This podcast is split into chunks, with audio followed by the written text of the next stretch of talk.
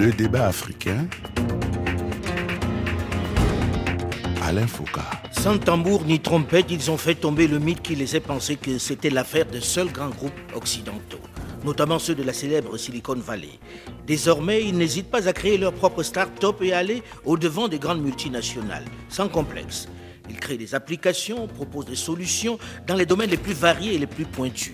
La finance, la santé, l'éducation, la robotique, la sécurité. Ils semblent faire mentir l'image qui, au début de la décennie 2000, laissait penser que l'Afrique ne serait pas au rendez-vous du numérique. Mais ces jeunes diplômés, particulièrement ambitieux et déterminés, souvent revenus des grandes écoles d'Europe, d'Asie et d'Amérique, mais également formés sur place, jouissent-ils de la confiance, de la considération des grands patrons, des firmes locales et internationales? Ont-ils réussi à bousculer le complexe qui habitait les décideurs subsahariens et les amener presque toujours à confier leurs solutions aux entreprises et aux grands noms venus d'ailleurs? Sont-ils la solution de demain Bonjour à tous et bienvenue dans le débat africain qui est ce dimanche à Abidjan, la capitale économique ivoirienne, avec sur ce plateau plusieurs de ces jeunes acteurs des nouvelles technologies. D'abord, Christelle Yenkwame, directrice de Enesa Éducation. Elle était la lauréate du prix Challenge App Afrique, créatrice de la plateforme Prenez les feuilles, qui est un outil très novateur et ludique pour accéder au programme scolaire. Bonjour Christelle Yenkwame. Bonjour Monsieur Foucault, ravi d'être là. là. Merci. Second invité de ce plateau, Franck Kier, le président fondateur de CyberOps, une plateforme spécialisée dans la cybersécurité avec un focus sur l'Afrique. Bonjour Franck Kier. Bonjour Monsieur Foucault. Notre troisième invité est Steven Bedi, fondateur et patron de Push, qui est une carte bancaire des salariés non bancarisés et les acteurs du secteur informel. Il est également le président de CI20, le collège d'innovation réuni sous forme associative baptisé Côte d'Ivoire Innovation 20, qui travaille dans la création de milliers d'emplois dans le secteur d'éthique. Bonjour Stephen Betty. Bonjour Monsieur Oka. Alors, tous les trois, vous êtes décidés un jour à ne pas aller seulement dans les grandes firmes, mais à créer votre entreprise. Mais est-ce que vous êtes passé d'abord dans des sociétés avant d'arriver à créer votre propre entreprise? Franck? Oui, bien sûr, Monsieur Foucault. Alors, moi, j'ai principalement fait ma carrière euh, dans les entreprises. Mhm. Donc j'ai travaillé pour euh, principalement deux cabinets de conseil. Euh, Mhm. Donc j'ai passé à peu près quatre ans au cabinet de Loite à Abidjan et en Afrique du Sud, et ensuite deux ans et demi chez CGI, qui est un cabinet de conseil aussi euh, dans tout ce qui est technologie de transformation digitale à Paris. Et puis vous avez décidé un jour euh, que c'était fini. Effectivement, j'ai décidé que c'était fini parce que je me suis rendu compte que ce qui fait fonctionner un cabinet de conseil, c'est l'expertise et le réseau aussi, si on peut dire ça comme ça. Mhm. Donc, euh, de ma faible petite expérience, je pense avoir quand même réussi à acquérir une certaine expertise qui me permettait de pouvoir moi aussi proposer des solutions à des clients euh, ici en Côte d'Ivoire. Et puis après le réseau, bon, c'est les différentes missions qu'on a faites, euh, les différentes personnes qu'on peut rencontrer au cours de son parcours professionnel. Et puis aussi l'idée de se dire que certains clients, par exemple, peuvent se permettre de se payer les honoraires de cabinets comme Deloitte ou autres, mais pas tous. Donc en fait, il y a une Donc, il y a une catégorie autre aussi, voilà, qui de doit en voilà, exactement. Et c'est sur ce, ces Mais, acteurs-là mais veut- c'est- quand même un geste assez fort de risquer un peu de sortir de son confort pour se dire je vais me lancer par moi-même. Non, effectivement, mais euh, je pense que qui ne tente rien n'a rien et plus le, plus le risque est grand, plus, que, plus la, le reward, euh, la récompense l'est aussi. Alors Christelle, vous, vous avez travaillé ailleurs avant de vous lancer vous? Effectivement, je pense que c'est avantageux de travailler ailleurs, Mhm. déjà pour pouvoir avoir les principes de base du fonctionnement d'une entreprise, savoir qui fait quoi, à qui s'adresser demain. Donc j'ai travaillé pendant près de six ans dans une société de téléphonie mobile, dans une agence de communication, dans une régie publicitaire. Et à la suite, j'ai décidé de me lancer. Je dirais que c'est plus facile lorsqu'on est plus jeune, parce qu'il y a moins de risques, il y a moins de pression, il y a moins d'engagement. Si on se trompe, on peut se relever. Exactement, Voilà. exactement. Donc c'est plus simple de commencer plus jeune. Bon, j'ai eu la chance de commencer plus jeune et j'ai voulu juste répondre à certains besoins que je trouvais dans mon environnement immédiat. Mais vous vous retrouvez dans l'éducation. C'est loin de l'ensemble de ce que vous venez de citer. Qu'est-ce qui vous amène à l'éducation? La passion. Le lien entre l'éducation et mon ancien parcours, ce sont les ressources humaines. En tant qu'entrepreneur, le plus grand challenge, c'est de trouver des personnes avec qui travailler, de bonnes personnes avec qui travailler. Et très souvent, la base, c'est l'instruction, c'est l'éducation qu'ils reçoivent, c'est l'environnement dans lequel ils évoluent. Et j'ai juste voulu agir sur la base. Et je sais que si on agit sur l'éducation, demain, on aura des start-up, des entreprises performantes parce qu'elles auront des ressources humaines fiables. Alors là, j'arrive à Steven, qui est un multi-start-upper, qui, qui est passionné par cela. Vous, vous avez été dans une entreprise avant Euh, Ou pas bien du vous tout. avez démarré je du suis vraisemblablement le seul à être tombé dans la soupe. Donc euh, moi je n'ai fait que ça. Je me définis souvent comme euh, entrepreneur de métier parce que je ne connais que ça. Je me rappelle, j'ai lancé ma première entreprise à 24 ans et ce que je faisais, c'est que je suis allé signer avec des artistes euh, locaux que vous connaissez très bien, vous coupez, décalé, zouglou, tout ça, et je découpais leur musique en sonnerie et en tonalité d'attente que je vendais à un opérateur mobile très connu, on va dire, de couleur rouge, et euh, dans 13 pays dans, dans l'Afrique. Et, et j'ai vécu de ça pendant deux ans, et c'est vraiment comme ça que je suis rentré dans l'entrepreneuriat. dans l'entrepreneuriat Et après, j'ai travaillé aussi pour l'Union européenne, à travers toujours ma même, euh, ma même agence digitale. J'ai travaillé pour l'Union européenne qui m'a confié 19 entreprises locales dont je devais m'occuper du marketing et du web. Et voilà, j'ai jamais arrêté vraiment de- d'entreprendre dans le digital et, et jusqu'à aujourd'hui. Par Donc contre, c'est le un- seul qui n'a pas été en entreprise. Voilà. L'autre aspect, c'est que vous touchez à des secteurs tellement divers et on, vous, vous êtes de plus en plus nombreux dans ce cheminement-là, dans cette démarche-là. Qu'est-ce qui explique ça? Vous voyez dans votre environnement beaucoup d'autres jeunes, on n'aurait pas pu réunir ici tout le monde. Comment expliquer que d'un coup, les gens de votre génération se disent on va créer nos startups pour aller proposer des solutions Qu'est-ce qui s'est passé? Dans ma génération, on voulait entrer dans une entreprise et puis on avait une place au chaud et on montait et on rêvait de finir directeur général. Je pense que C'est un, celle- je pense que c'est un mouvement qui n'est pas seulement lié à la Côte d'Ivoire. Non, c'est pas seulement lié à la Côte d'Ivoire. Effectivement. Mhm. Donc, euh, en tant que jeune Africain, on voit aussi l'évolution ailleurs. On voit ce qui se fait ailleurs. On voit les, on va dire, les challenges qui sont relevés par des gens de notre âge. Et on voit qu'il y a un besoin. Personne ne répondra à ces besoins-là, parce que nous sommes déjà, comme le dirait Steven, on est déjà dans la sauce, on est déjà dedans. Et on est bien placé, en fait, pour mieux répondre aux besoins de notre environnement. Et Vous vous sentez meilleur que ceux qui peuvent venir proposer des solutions qui sont inadaptées? Pas meilleur, Pas mais meilleur, mieux mais outillé. plus mieux outillé. c'est bien dit, ça, mieux outillé. Pour ma part, Steven pour, pour corroborer euh, les propos de Christelle, je pense que déjà il y a ça, mais au- au-delà de ça, il y a un véritable défi en termes d'auto-emploi. On sait qu'aujourd'hui, 60% de la population euh, en âge de travailler, ce sont des jeunes, un peu plus même dans quelques années. Donc aujourd'hui, nos gouvernements ne peuvent pas forcément faire face d'accord, à l'employabilité de tous ces jeunes-là. Donc les jeunes se sont tout de suite, dans un premier temps, répercutés sur l'auto-emploi. Mais au-delà de ça, il y a eu un deuxième phénomène qui été le phénomène de mode en soi. Donc c'est un nouveau mindset qui vient d'arriver, c'est une nouvelle vague. Il y a eu la vague de- Décomplexé. voilà, décomplexé. Donc bien entendu, tout le monde ne sait pas le faire. Mais au départ, tout le monde pense qu'il peut le faire. Et après, il y a une sélection naturelle qui se fait. Et après, je pense que c'est les plus résilients qui, qui, qui, qui arrivent à rester et à continuer justement cette aventure-là. Pour parler de ceux qui viennent d'ailleurs, je ne dirais pas, je suis totalement d'accord avec Christelle, je ne dirais pas qu'on est meilleur. Oui, on est peut-être plus outillé, mais surtout, on a une meilleure appréciation d'accord, de, des besoins. Je pense que ça. C'est-à-dire, vous ça vivez, vous, vous, c'est in vivo, vous Voilà. savez de quoi on a besoin. De quoi, de, de- de- de- de quoi on a besoin Parce que des gens peuvent, des, des- des startups aujourd'hui, ils sont en Côte d'Ivoire, elles viennent d'ailleurs et elles ont solutionné des problèmes qu'on avait tous. Tout à fait. Euh, euh, mais pour certaines, elles ont loupé le coche parce qu'elles n'ont pas pris en compte, par exemple, quelque chose que nous on prendra en compte, qui est la culture. Je vous donne un exemple simple. Euh, il y a une grosse, grosse start-up française qui marche du tonnerre en France, qui est arrivée en Côte d'Ivoire, qui m'a demandé justement en consulting de lui donner quelques tips. Et elle voulait faire monter les Ivoiriens sur des motos pour éviter les embouteillages. Mhm. Sauf que la Côte d'Ivoire, c'est le seul pays où on ne monte pas sur des motos à Abidjan.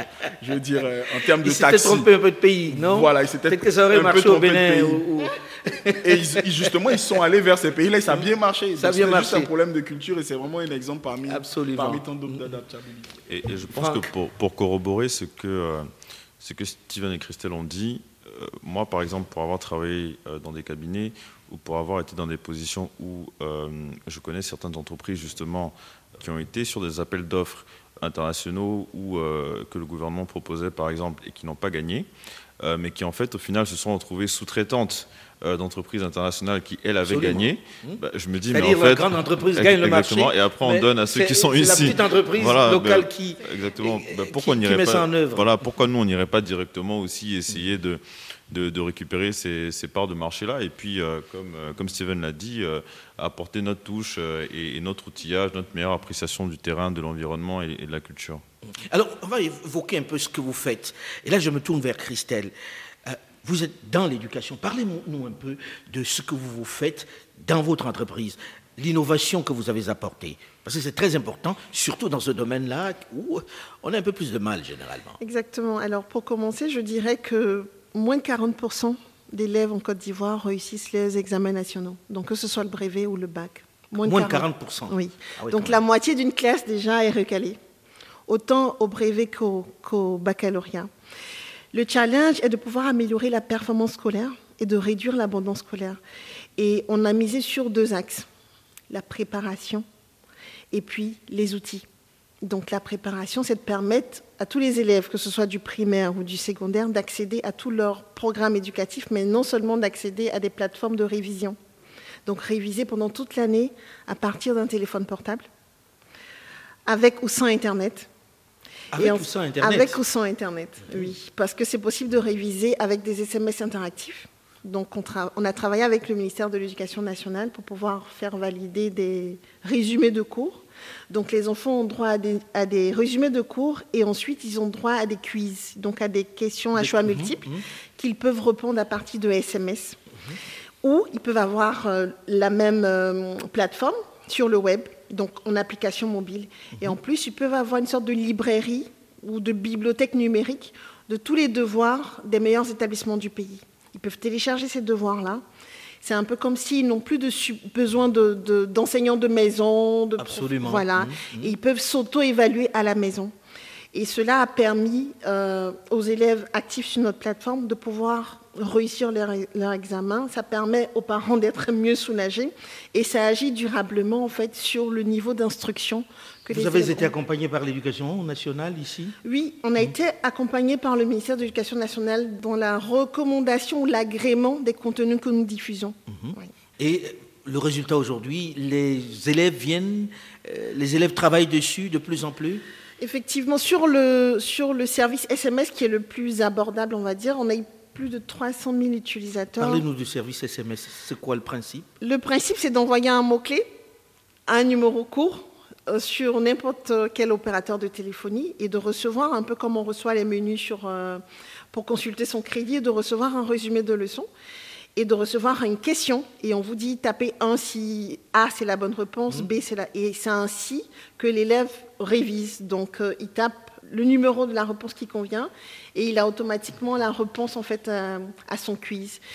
Et ça permet de savoir si je suis sur la bonne voie, si j'ai révisé et derrière le parent peut avoir un récapitulatif des quiz effectués euh, par l'enfant. Alors les bons exemples, il faut les multiplier, puis il faut les vulgariser. Est-ce qu'aujourd'hui, en Côte d'Ivoire, c'est installé déjà? Est-ce qu'aujourd'hui, ça, fait partie du décor définitivement? Oui, aujourd'hui, c'est installé depuis maintenant plus de deux ans. Et euh, l'application mobile est lancée seulement il y a quelques mois. On a pratiquement 7 à 8 000 utilisateurs sur l'application mobile, mhm. mais sur la plateforme de SMS Interactive, il y a vraiment plus de 300 000 personnes qui ont, qui ont pu adhérer au moins une fois à la plateforme. Mhm. Le but, c'est pas seulement qu'ils adhèrent à la plateforme, c'est qu'ils puissent l'utiliser et que mhm. cela puisse impacter leur performance scolaire. Et c'est le plus gros challenge. Alors l'évaluation dans combien de temps pour savoir si on, a de bons résultats On va dire dans, deux ans. Dans deux ans. Alors, quand on fait une entreprise, il faut gagner de l'argent. Comment vous gagnez de l'argent avec une, histoire comme celle-là? Bien vrai que c'est un volet social, donc on va dire que c'est l'éducation, donc c'est une entreprise sociale, mais on gagne de l'argent parce qu'à chaque fois que quelqu'un souscrit à une plateforme, il paye sur son crédit de téléphone, ou il paye via un paiement mobile euh, des opérateurs. Ça, c'est l'une des, innovations extraordinaires de ces dernières années, c'est-à-dire le mobile money, le fait qu'on puisse payer avec les crédits de téléphone qui résolvent pas mal de problèmes. Et c'est en cela que votre création est quand même assez spectaculaire. Mais quelqu'un qui était dans la musique, qui, qui se retrouve dans la finance, comment ça arrive ça? Qu'est-ce qui s'est passé? Alors, euh, j'étais d'abord dans, donc dans le digital. Je, je vendais ce qu'on appelait des contenus digitaux aux opérateurs. Et après, euh, je suis tombé amoureux de l'agriculture. Parce que comme je disais, l'Union européenne m'avait confié des coopératives agricoles. C'est un bel amour, l'agriculture. Voilà, des coopératives agricoles que j'ai découvert et j'ai fait plein de reportages, de sites internet pour des coopératives. Et donc, je suis tombé amoureux de l'agriculture. Donc, ce que j'ai fait, c'est que je me suis plongé dans l'agriculture. J'ai vendu des épices. Donc, j'ai fait une marque d'épices, d'accord, de djumblé à piment, à cancancan, à Ah tout oui. ça, et que j'exportais en France. Mhm. Et justement, c'était en vue de résoudre un problème qui était la circulation de la monnaie en zone rurale. C'est-à-dire qu'aujourd'hui, je me rappelle, il y avait des braquages, je n'arrivais pas à envoyer de l'argent à l'intérieur du pays pour avoir mes gombos et tout ça.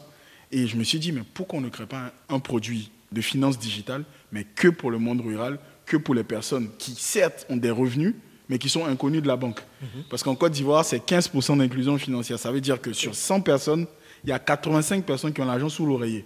Donc ceux-là, il faut aller les chercher. Et ce qu'ils ne savent même pas, c'est que de retracer leurs transactions, ça leur permet d'avoir, eux, des crédits pour la rentrée scolaire, pour toutes ces choses.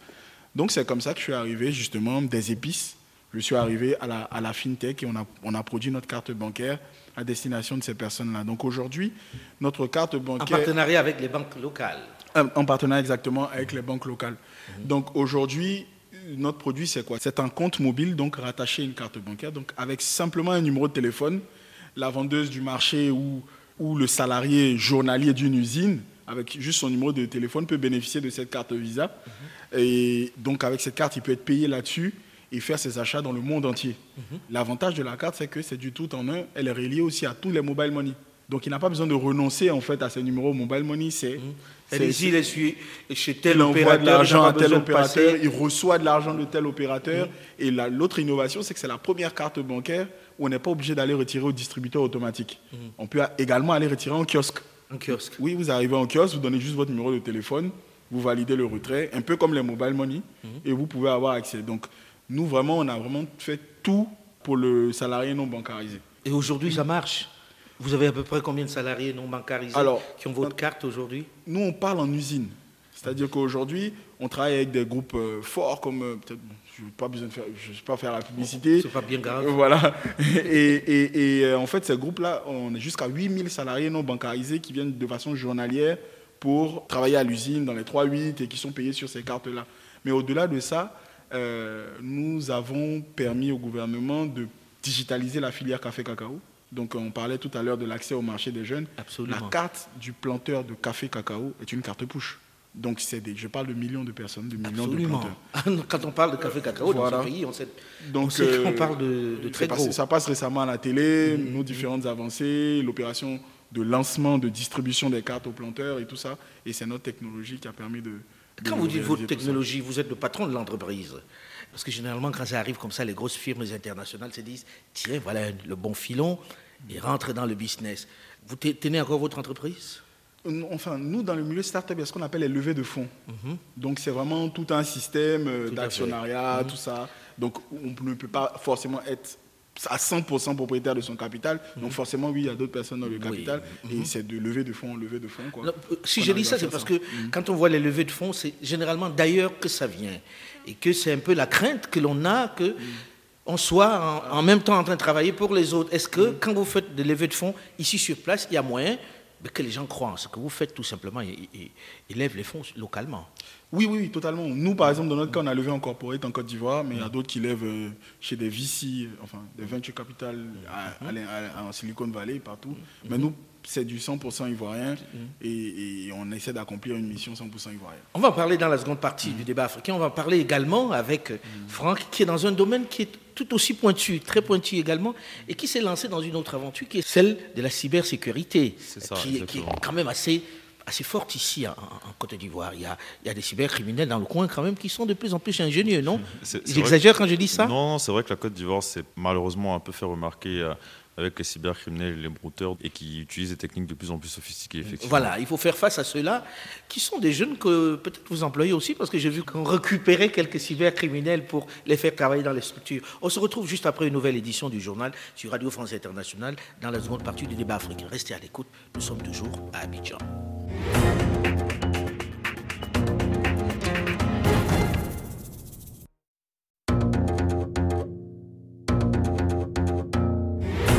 Le débat africain.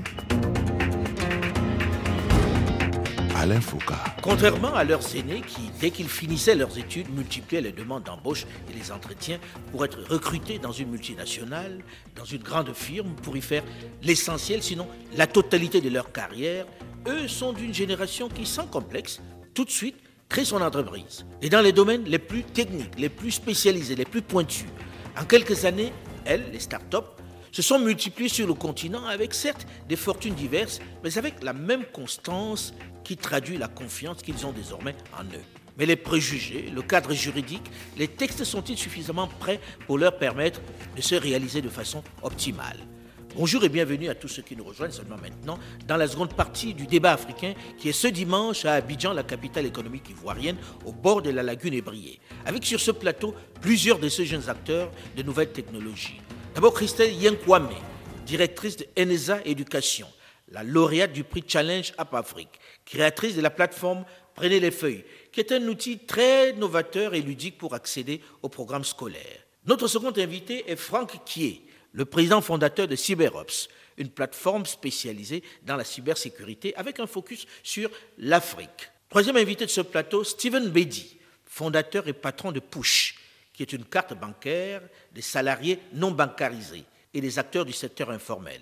Il est également le président de CI20, le collège d'innovation réuni sous forme associative baptisé Côte d'Ivoire Innovation 20, qui travaille dans la création de milliers d'emplois dans le secteur d'éthique. Voilà pour nos invités. Nous avons terminé la première partie de cette émission en évoquant vos différentes activités qui sont assez diverses et dans des domaines que l'on n'attendait pas, où on voit généralement les grandes firmes internationales. Et justement, justement, Franck, vous, c'est la cybersécurité. Généralement, les grandes entreprises se retournent vers des grands noms qui sont dans des grands pays avec des noms prestigieux. Qu'est-ce qui vous fait vous lancer dans cette aventure de cybersécurité, vous, Franquier? Pour ma part, euh, j'ai commencé aussi dans un grand groupe. Donc, Mhm. euh, comme je disais, ma dernière expérience euh, en tant que salarié était donc dans un cabinet de conseil à Paris, à où je travaillais purement et uniquement pour des clients français. Euh, sauf que pour moi, l'objectif a toujours été euh, de pouvoir travailler en Afrique, mais mon cabinet ne se positionnait pas sur ce segment-là.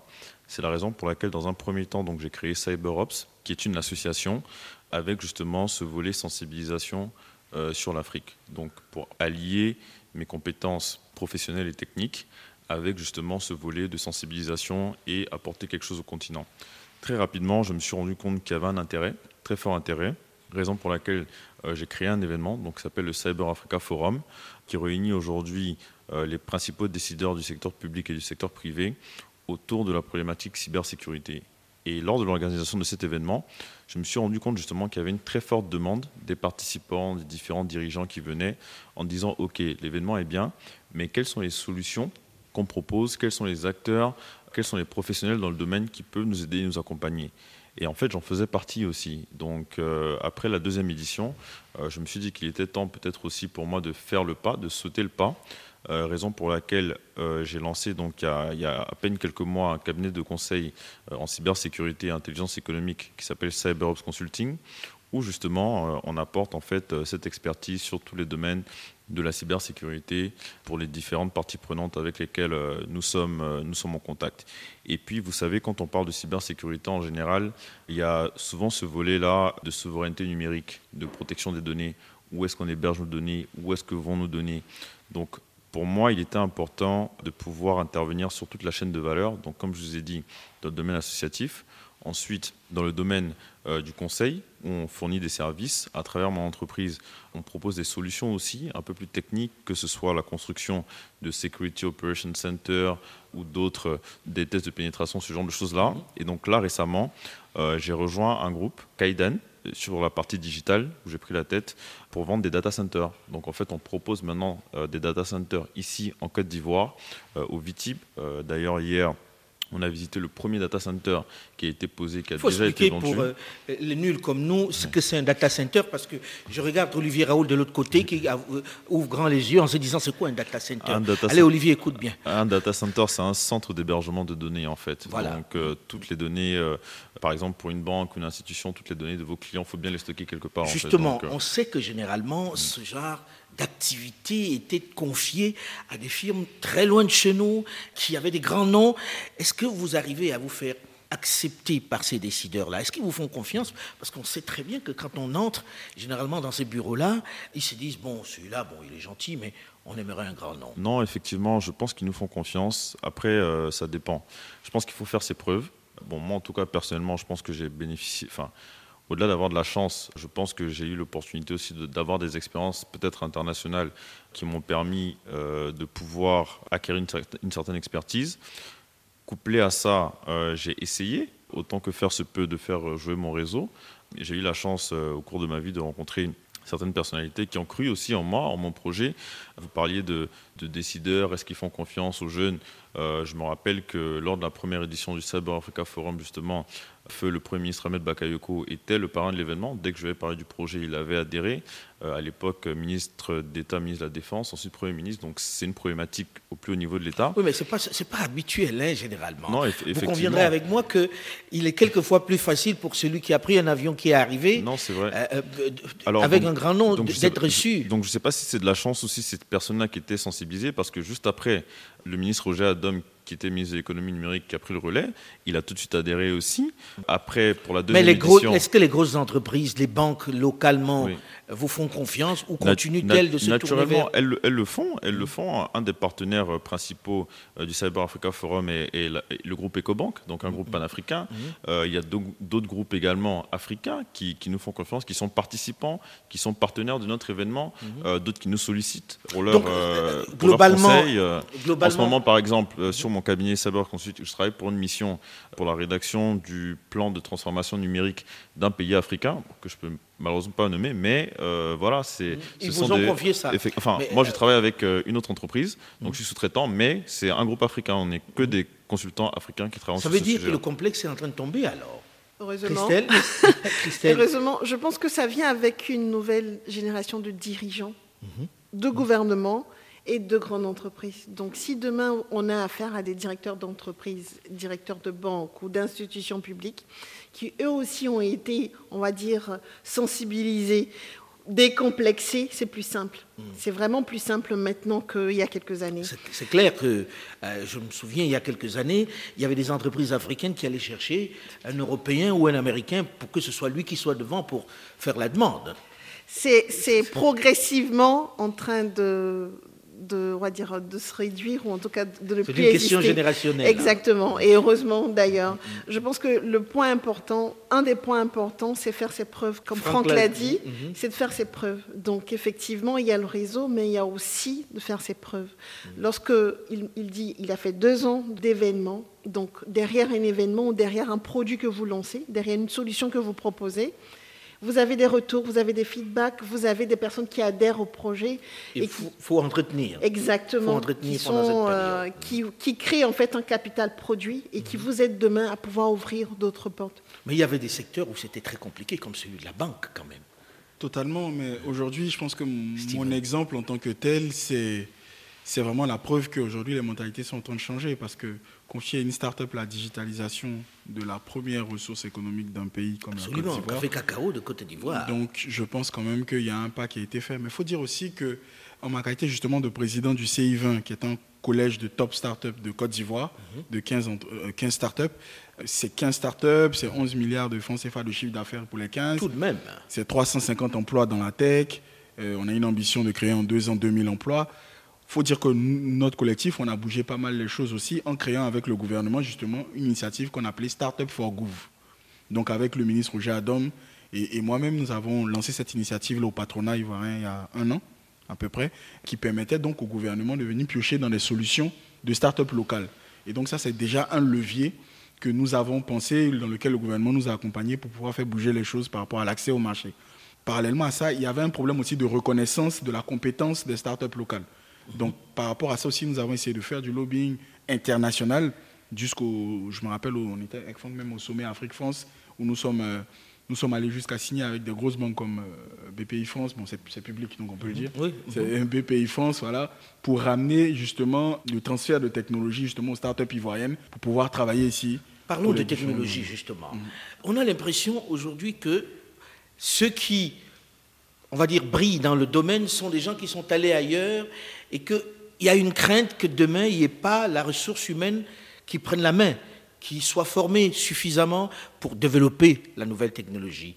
Est-ce que ce n'est pas une crainte? Est-ce qu'elle est justifiée? Certains disent qu'il n'y a pas besoin de beaucoup aller à l'école pour, pour être doué dans ce domaine-là. Mais est-ce qu'il ne faut pas former les gens? Est-ce qu'il n'y a pas une urgence à créer des vrais centres de formation sur le continent, notamment dans les zones francophones? Christelle? Alors, je pense qu'il faut former les gens. Et je pense qu'on a des ressources pour former les gens. Alors, je pense particulièrement à deux ressources. La première, c'est Internet. Donc effectivement, Internet a démocratisé la formation. Donc on peut être à Abidjan, à Soubré, dans n'importe quelle contrée du pays et avoir accès à un certain niveau de formation. Alors en changeant le modèle de formation, parce que généralement quand on dit formation, on voit comment on va au cours le matin à 8h, on revient à midi, on repart l'après-midi. Effectivement, effectivement. Avec des cahiers, on est, avec un professeur. On est dans le e-learning maintenant. Donc à mhm. partir du moment où quelqu'un a accès à Internet, il a, il a les mêmes formations que quelqu'un qui est à Paris, quelqu'un qui est à Singapour, il a droit à la même éducation. Mhm. Le challenge ici, pour parler un peu d'éducation, c'est qu'il faudrait vraiment qu'on fasse le choix de l'instruction lorsqu'on a accès à Internet. Parce qu'on peut avoir accès à Internet et ne pas décider qu'on l'utilise pour cela. Je pense qu'il y a plusieurs plateformes de e-learning, euh, dont la nôtre, ou plusieurs, euh, même du, CI20, qui offrent des canaux de formation, des plateformes de formation. Donc il y a la formation par Internet, il y a le fait qu'il faut prendre des décisions stratégiques par rapport aux écoles qu'on veut créer, quels sont les secteurs sur lesquels on veut être pertinent demain. Et ça, ce sont des choix politiques à faire. Derrière, il y a aussi le fait de se frotter quand même à l'international. Donc, euh, avoir la possibilité pour les jeunes locaux de se dire, OK, peu importe notre niveau euh, actuel, local, on a besoin de voir ce qui se fait ailleurs pour prendre de l'avance, pour aussi avoir, on va dire, une certaine euh, aisance. Demain, en termes de veille stratégique, il faudrait pouvoir donner la possibilité à des jeunes ici de voir ailleurs et ensuite de revenir. Pour, ma part, vous allez, vous, allez être étonné, c'est que nous, on a la première ressource d'une fintech, donc, ce sont les développeurs. Ce pas les dirigeants. Très souvent, les dirigeants ont peut-être fait d'autres écoles euh, dans d'autres pays, mhm. mais la ressource première sont les développeurs. Et 95% des bons développeurs que je connais, ils ne sont jamais sortis de la Côte d'Ivoire. C'est pour dire que... J'ai écouté la même chose dans quelques autres pays, hein, au Sénégal, au Cameroun, mm. en RDC, les développeurs sont des jeunes locaux. Locaux. Et c'est eux qui font derrière la technologie. Très souvent, le dirigeant... Comment ça s'explique? Alors, ça s'explique parce que la technologie, c'est 1 plus 1 égale à 2. Développer, c'est ça. 1 plus 1 égale à 2. C'est du binaire, c'est 0, c'est 1, c'est 1, c'est 0. Donc, on a, de par notre histoire, appris à être très cartésien dans ce qu'on dans, ce qu'on essaie de, de, produire. Donc, les, métiers comme les développeurs sont des métiers qui sont très carrés, donc pas forcément besoin d'avoir cette sensibilité internationale, parce que c'est universel. Que le développeur de Washington et le développeur de trucs vont coder la même chose. Vraiment? Donc ça, Oui, donc ça nous fait partir, si vous voulez, à armes égales. La technologie est la seule chose qui peut nous faire partir à armes égales. D'ailleurs, aujourd'hui, le monde entier nous envie le mobile money. C'est nous qui l'avons créé. On a tendance à l'oublier, mais c'est l'Afrique qui a créé le mobile money. Je pense que ceux qui l'oublient, l'oublient volontairement. C'est l'Inde qui a créé la microfinance. Donc, quand, vous regardez tout ça, moi, je pense qu'aujourd'hui, ce n'est pas un problème d'internationalisation de la pensée, ce genre de choses. Mais là où c'est important de se frotter aux, compétences internationales, quand vous prenez, par exemple, la plupart des, bons développeurs de Côte d'Ivoire, vous allez voir qu'ils sont passés par des opérateurs qui, eux, sont internationaux. Mmh. Donc, la méthodologie... de, téléphonie. Donc en fait, ils ont l'expertise, mais l'expérience leur vient de la méthodologie que leur inculque justement mm. ces grosses boîtes internationales-là. Mm-hmm. Sinon, en termes de ressources localement, je pense qu'on on a, on a ce qu'il faut. J'ai envie de me tourner vers Franck en disant, on dit souvent que les banques sont en retard sur le développement des start-up. C'est vrai qu'elles n'arrivent pas à comprendre le modèle dont ne peuvent pas financer, ce qui oblige les start-up à aller lever les fonds ailleurs. C'est vrai ou pas? Alors, je je pense qu'il faut euh, remettre les choses dans leur contexte. Euh, sauf erreur de ma part, je pense que Steven est peut-être un peu mieux placé que moi pour parler de ce sujet-là, mhm. euh, même si on va dire que j'ai eu une autre vie dans la finance. Le rôle d'une banque n'est pas de financer une start-up en fait. Les banques, en fait, en général, financent soit des projets ou des, des, enfin, des aventures, en guillemets, où il y a le moins de risques à prendre. Une start-up doit d'abord, euh, en général, commencer par pouvoir lever des fonds dans son, dans son milieu, euh, ce qu'on appelle justement le love money. Ensuite, vous avez d'autres moyens, vous avez des business angels qui peuvent vous accompagner.